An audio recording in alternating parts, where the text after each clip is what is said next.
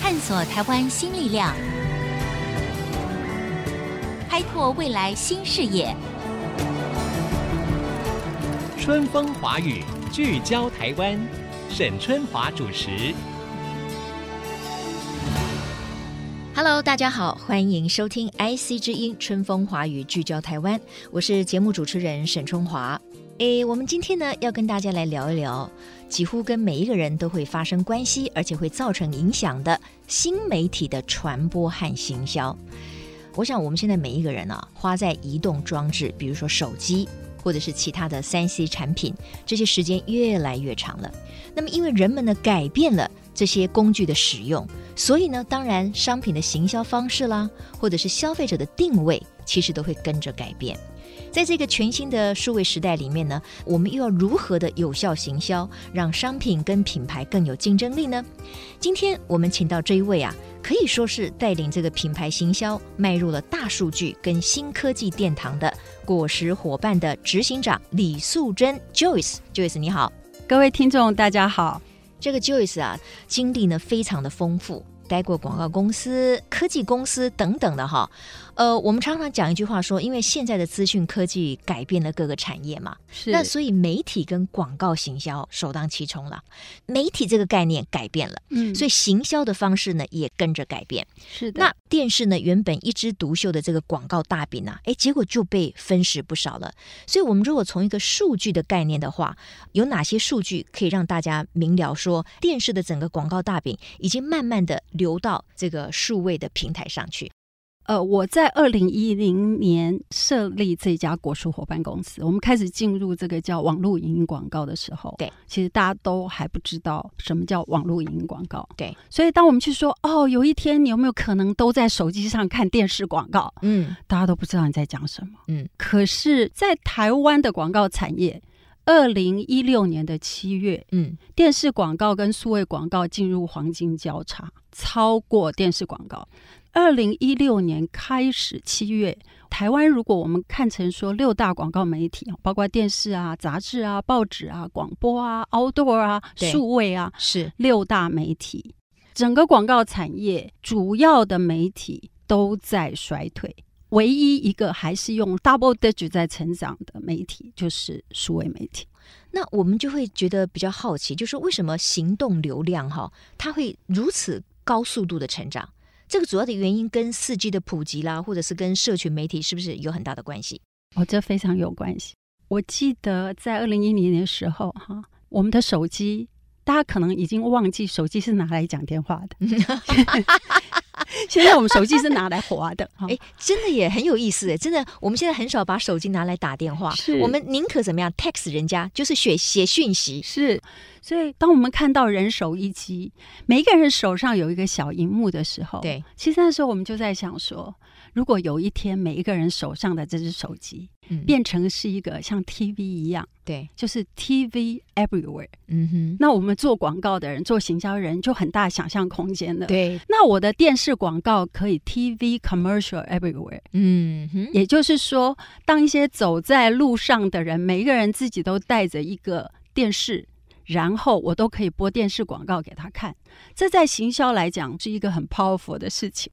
早期我们在做品牌行销的时候，大家第一个想的都是说，先把电视策略先想好，对，八成的品牌预算先切到电视去，嗯哼，因为覆盖率大嘛。没错，但是现在，当大家人手一只手机了，会有一种想法是说，那我打年轻人用手机来打吧。对，可是今天的环境，我嗯们嗯再去看，已经不是这样了。已经不是这样子了，我在任何 social media 上分享的任何一个东西，嗯第一个来按赞的是我八十七岁的妈妈。嗯，所以，对当我们发现说，手机跟上网的人口结构，其实跟我们的人口结构是成比例的，嗯哼，是吻合的时候，对，我们就发现说，其实手机是一个比电视更能够打中各个不同人口的一种媒体。嗯哼哼哼。诶，这个就是现在我们在行销人要重新去检视的对一个所以新的现社象。群的一群人，哈，是他们可能是彼此的兴趣关系或者是所谓的同温层比较容易互相产生影是响，对不对？所以在这一层里面，可能不是以年龄来分，对可能是以他们彼此的兴趣或者彼此之间的关怀来分。所以八十七岁老阿嬷，她可以给她的孙子按个赞，是对不对？可是孙子距离她是六七十个年代，这个就是变化非常快哈。没错，我觉得因为变化太快了，为什么现在我们在做行销的时候，我们要讲到精准行销？因为如果你再把大部分的广告预算只放在一个单一的媒体，这个想法可能已经落伍了。是因为我们从真的数据来看，数位的投放变成第一大媒体了。所以，如果你以总投资金额来嗯看的话，现在电视广告预算是占全广告产业的三十三 percent 左右，嗯哼，嗯哼但是数位广告已经将近是五十 percent 了。这个差距，我们认为还会继续扩大。当然，除了资讯科技影响了各个产业之外，我觉得我们回到我们每一个个人哈，就是说消费者本身也发生了很大的改变。比如说呢，有很多的研究就会讲说，哎呀，消费者呢现在在媒体的使用行为呢叫做碎裂多变，就是可能很片段。自主性很高，我是有空我才看，对不对是？我不一定要像过去一样逻辑跟着电视台走，电视台几点播什么我就看什么。现在是随选随看，是所以当消费者他是碎裂多变的一种乐听习惯，自主性又很高的时候呢，大数据科技，我认为在这个地方就显得很重要了。是，那我请教一下 Joyce，就是说，到底所谓的 Big Data 是可以怎么样协助现在所有的公司品牌来做精准的行销？我们怎么看 Big Data？台湾是一个新闻媒体非常蓬勃的环境，对在电视台非常蓬勃的时对，候，它的密集度应该可以算世界第一了。是对，有我们才100两多对一百多台，一百多台，然后我们才两千三百万是人口，以人是口数来说对是。但是如果今天我们问一个问题说，台湾的网友会上多少网站？嗯哼，我想没有人有答案，对，几万个、几十万个嗯哼，都有可能，因为在全世界任何地方的网站，只要你有兴趣，你都可以去上。对。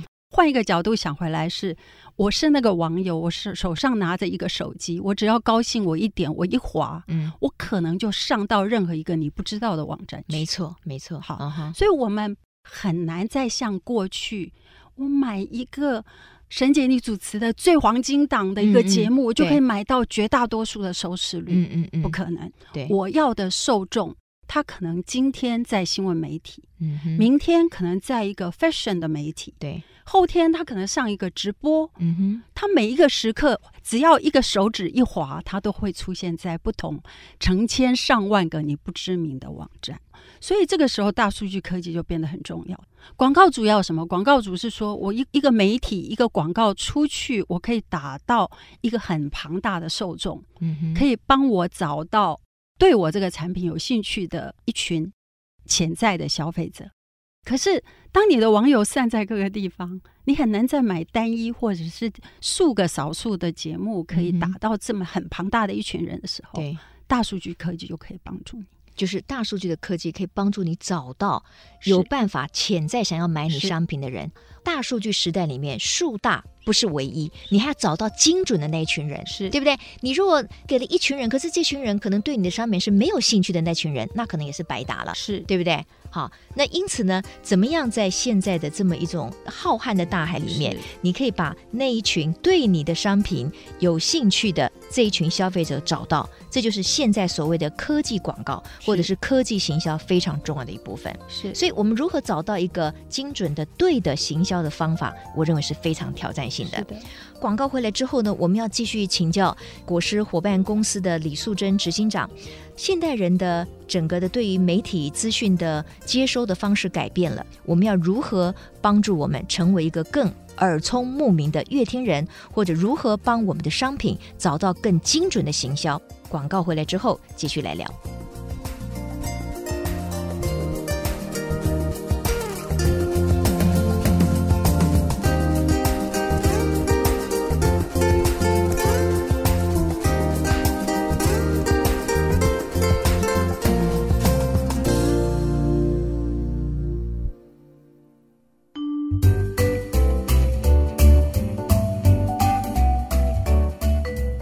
春风华语聚焦台湾。好，我们在节目当中呢提到了说，这是一个大数据的时代，每个人都希望说透过所谓大数据的分析，来帮所有的产业啦，或者是品牌的行销呢，找到一个更精准的传播的一个方式哈。我我想要请教我们在现场的李素贞执行长，像你们公司虽然是以影音广告为主，你要投放精准，必须要很着重在科技的研发，也要很着重在大数据的掌握。所以，当我们谈到大数据的分析的时候，你会分哪一些层面呢？就说你的问题要怎么样设定？那你们现在可以帮助其他的品牌找到什么样的客户呢？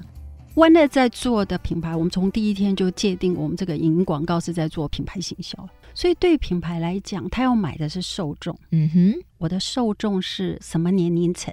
是男是女？嗯哼，然后后呢，他的兴趣属性可能是 fashion，对可能是汽车，可能是运动，嗯像这一些属性。是所以我们的大数据科技呢，就是我透过在网海里头，嗯我可以掌握消费者在网络上面的浏览行为，我知道他喜欢看什么样的资讯，对。我知道他不同的时间在什么地方出没。那这是怎么做到的呢？为什么你可以掌握？而且据说你们有一个什么网网友的覆盖率是高达百分之九十九点六啊！对，全台行动上网人口，这是这句话是什么意思呢？这个是说只要手机。持有手机一百个人，对九十九点六个 percent 的人，我都可以打得到、触及得到他。你都可以触及得到是我们，是的然后你知道我在看什么。是的，这听起来有点恐怖，你怎么知道我在看什么 呢？因为我不知道你是谁， 哦，那啊但是我你不不知道我你是谁谁，，我不知道你的名字嗯，我也 OK 不知道你的身份证号码，嗯我只知道喜对嗯欢创新，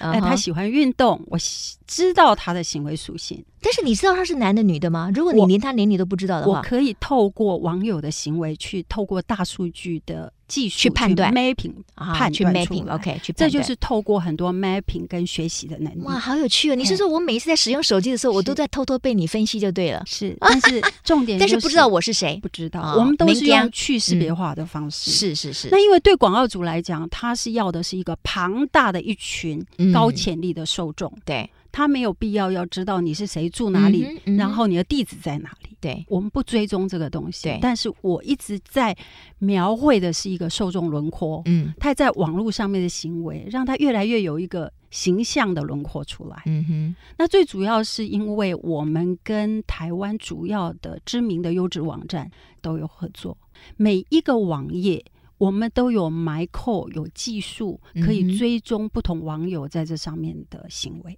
反过来啊说，我们就把在网络上面的网友。所有的受众，我们有一个叫做 One ID 总归户、嗯哼 i d 就是我们的身份证嘛，身份哈证我们对自己创造了一整套的系统，把网友做总归户。嗯哼，所以透过大数据科技呢，我就有比如说 A、B、C、D 所以你们就会建立很多的类别。是所以，当你的客户可能需要去呃下载说哦，我希望能够是让更多的年轻族群看到我的广告，然后这群人就会出现没错。哦。而且那最别人也可以做这样的事啊，就所有的广告科技公司这个难的就是难在第一个，它必须跨很多的网站，大量啊所以蛛丝马迹是的，所以刚刚堆陈姐叠你出来，问到一个大的很关键的就是嗯大数据，嗯，嗯就是嗯你数据够不够大，要够多才有办法判断分析出来是。那你够不够多元？嗯，多元到一个地步，你追踪持续到一个地步，然后再透过大数据的科技，你才对有办法判断出来那个贴近率有多高。嗯，那这个我们的隐私会被侵犯吗？跟个人的隐私之间的关联是什么？呃，现在我想整个欧盟 GDPR 的问题其实是大家非常关注的嗯。好、那实名制的当然就首当其冲。就是实名制本身这样的资讯，是不是可以拿来再用其他的用途？它本身就有很多的限制。嗯那我觉得这是数位整个的数位科技产业，大家越来越警醒，也越来越注视的一件事情。是，那我觉得说实名制这必须格外的注意，这不用讲了。嗯哼但是即便是我们这种去识别化的资讯，对，其实现在的潮流都是网友有更多的主导权，网友有权利决定我要不要让你收集这样的资讯。那我如果拒绝你收集我，我该怎么办呢？现在很多的网站，嗯哼嗯他都会来问你说：“我会收集你的 cookie 哦，对，你是不是同意啊哈，？”你如果当场就按掉叉叉，你就可以不同意了。可以拒绝让收集。嗯，哼但是这个基本上来讲，就是我觉得这也是广告科技产业必须要自己更警醒的。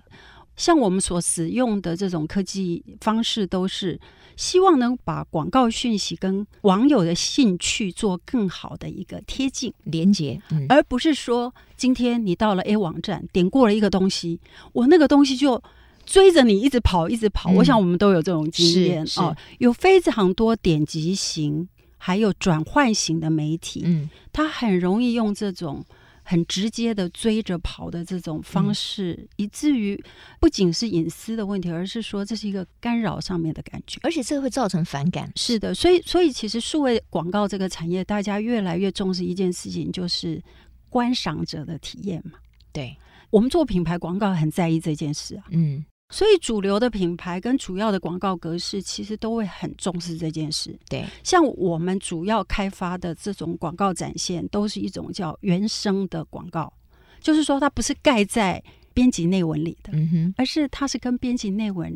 贴在一起。嗯哼，你不喜欢你就划走。对，哎，你喜欢你可以再划回来。嗯嗯嗯，而嗯它既可以兼顾让你感受非常的舒服，对，可是又可以达到广告主让那个讯息要变大。嗯嗯嗯，你不只是技术要到位，整个的技术要能够很快速的下来，对，可是又不干扰，在设计上能够友善。对哎，这个是整个数嗯位哼广告的主流。这个广告的存在，既不会干扰原来的乐听大众去阅读他自己本来喜欢的这个是文章或者是 content，可是同时它又能够存在。本来我以为它应该是呃互相汉格的了，可是我后来看到了类似这样的版面的分法，事实上它是可以存在的。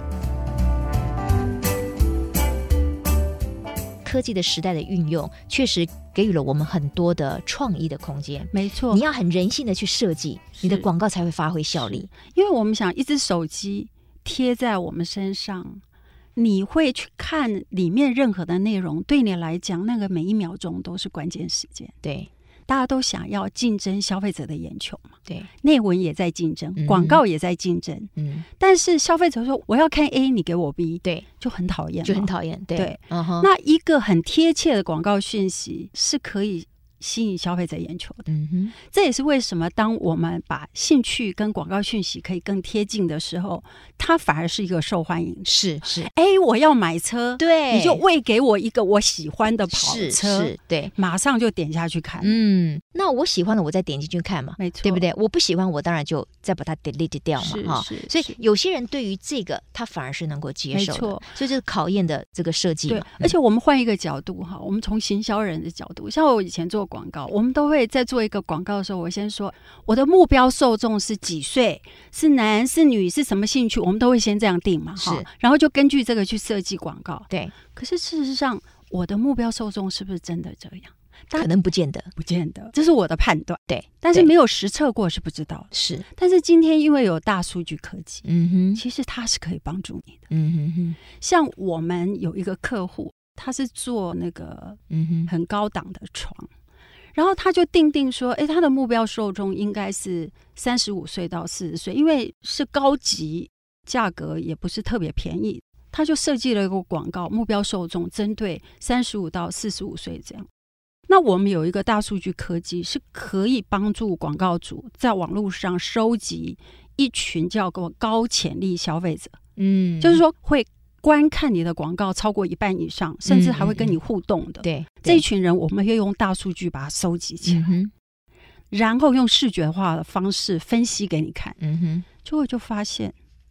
他的目标受众除了三十五到四四十五岁，嗯哼，二十五岁到三十五岁的这一群族群也非常显著。嗯，我们把这个报告给客户看的时候，客户说：“真的吗客户也会吓一跳，吓哦一跳这原来不在他们的想法里面，是啊，？”但是你猜怎么样？对，他跟他们的网络门市做比对，发现嗯符合的。对，在网络上买他们的产品的受众，真的是从二十五到三十五、三十五到四十五都有。嗯哼所以他们一看了以后就说：“哎呀，我这个行销策略应该要改变。嗯，就像那个数据够大，它可以提供给你非常好的参考的时候，或许往往对于品牌的行销或者是对于商品来讲，它会帮你开拓另外一群客户，而这群客户过去你可能忽略了，所以也提供给消费者一个机会，也提供给业者呢一个新的这个机会哈。没错那那当然，我们就希望帮助行销要更有效嘛。嗯一个业者他如果投放一个影音广告在这个网络上面，你如何去评估它是有效还是没效呢？这件事情要怎么判断呢？从销售率来看吗？但是有些又不是产生直接的销售行为，现在的影音广告还是在做这个品牌传播，所以它嗯其实跟电视广告的概念很像，嗯，嗯就是说我的广告要被看见。嗯对，所以我们评估影音广告的第一个重要的指标都是 viewability，、哦，就是可视度，可视度，就是你这个广告推播出去，嗯，到底有没有被看见，对，看了多久？嗯哼，网那络这上些都是可以记录下来的是的数据是的，哦，我可以知道一个广告它被观看完成了百分比多少，哦哈，然后它是在什么时间走掉，对，或者是你这个广告上面如果有 banner 或是有其他的按钮，对它有没有被点击？是，这个就是跟我们电视广告不一样，电视广告播了就播了。对，是不是呃，人是去倒杯水啦，还是去上厕所？你是不你不知道，嗯但是因为在手机嘛，如果没有人在那里滑，嗯，那就表示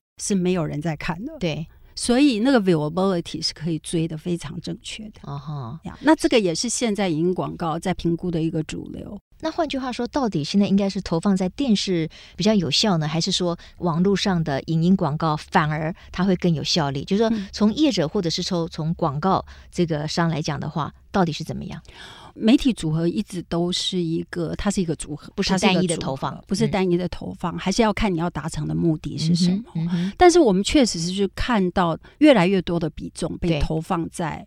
呃网络上面。嗯哼，最主要的原因也是因为网友其实，在网络在手机上的粘着度实在太太高，高了，对，而且呃，在今年我们还发现了一个很有趣的现象，就是过去我们都觉得网络行动它的高峰应该是在白天，嗯哼，尤其是在中午，对，好像上班族中午、嗯中午午休。时间嘛，可以去吃个饭干嘛的，应该是更有空划一下，是对不我们还对？看到很多人中午还追剧啊，对对对，看新闻啊，嗯哼啊、这个很常见。可是今年我们在整个的网友浏览行为上发现一个很有趣的现象，就是行动有两个高峰，第一个高峰在中午，嗯哼，第二个高峰在十一点半上床前。要上床前还要再划一下手机，才才安心舍得安心去睡 觉。是是是啊哈，而最有趣的现象是，嗯上床前那个高峰，嗯在很多时候比中午还要高。哦，OK，嘿所以这也是大数据才能够帮大家了解说到底它的高峰流量在哪里，这也是是你们研究的这个范畴之一是嘛，是对不对是？啊哈，其实今天我们谈到，就是说一个新的媒体时代里面如何做精准的行销。呃，各位听众不要以为说，哎，那跟我我如果自己不做生意，或者我不想要成为一个创业者的话，跟我可能没有很多关系，那也不见得。因为比如说现在很多人都想要在脸书上 Po 文，对不对？是他经营自己的社群媒体。我有一次我的朋友还跟我讲说，哎，你知道在什么时候推文 Po 文得到赞的数会更多吗？就是连我们自己一般的朋友都会去没错想说，有个时段呢是这个最多朋友会上去看这个脸书的时候，嗯所以他们就会算在这个时间里面。Po 文出去，这就是他自己的大数据。 大数据的大数据，对不对？没错所以你自己也可以建立你自己的大数据。是的。那我我我我觉得这一点非常好，就是说对现在很多人都觉得，其实我是可以拥抱这个东西。，对，有很多科技工具是一般人也可以拿来用的，是那太好了。是对，我们都觉得科技工具离我们很远，但其实不然，不是对不？然对？你使用了，它就是你的科技是科技的工具了嘛？是啊哈，像比如说以脸书做例子，其实它对有很多的后台数据，也是是可以提供使用的人参考。嗯像我们自己本身，我们也有 One ID Audience Manager，它对是一个大数据平台，就是可以拿这个工具让行销人，你不需要懂科技，嗯你就可以拿来用，嗯嗯嗯，那你就可以变成一个 AI 运用的专家。是你不需要是 AI 科学家，但是你可以是一个运用专对家，。我觉得如何运用科技很是重要的，知道有哪些可能性，运用这些可能没性，错，你就可以在下一个时代里面成为赢家嘛。今天我们非常谢谢果实伙伴的执行长李素贞李执行长来跟我们聊了这么多，谢谢你。谢谢。好，我想真的哈、在这么一个科技的时代，呃，想要创业的门槛可能变低，但是别忘了竞争更高，成功的几率更不容易。所以呢，我们要了解商品的特色跟区隔，找出这个潜在的消费者。并且做精准的行销，这可能都是我们每一个人必须要努力的功课哈。希望今天的节目内容也带给你很多的参考。我们再次谢谢 Joyce，谢谢你。谢谢大家，谢谢。好，我们下次同一时间再会。